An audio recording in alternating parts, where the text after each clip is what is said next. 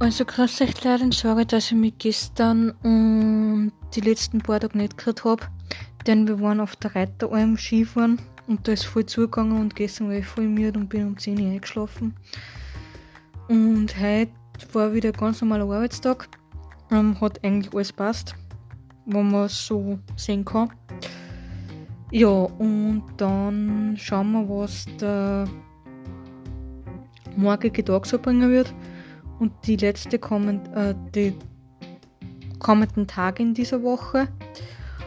Und dann schauen wir, wie das alles wird und ob das alles gut wird. Das mit Corona, hoffentlich geht es wirklich bald vorbei. Ich freue mich wirklich voll, wenn es wirklich mal bald vorbeigegangen Aber das dauert sicher noch lang.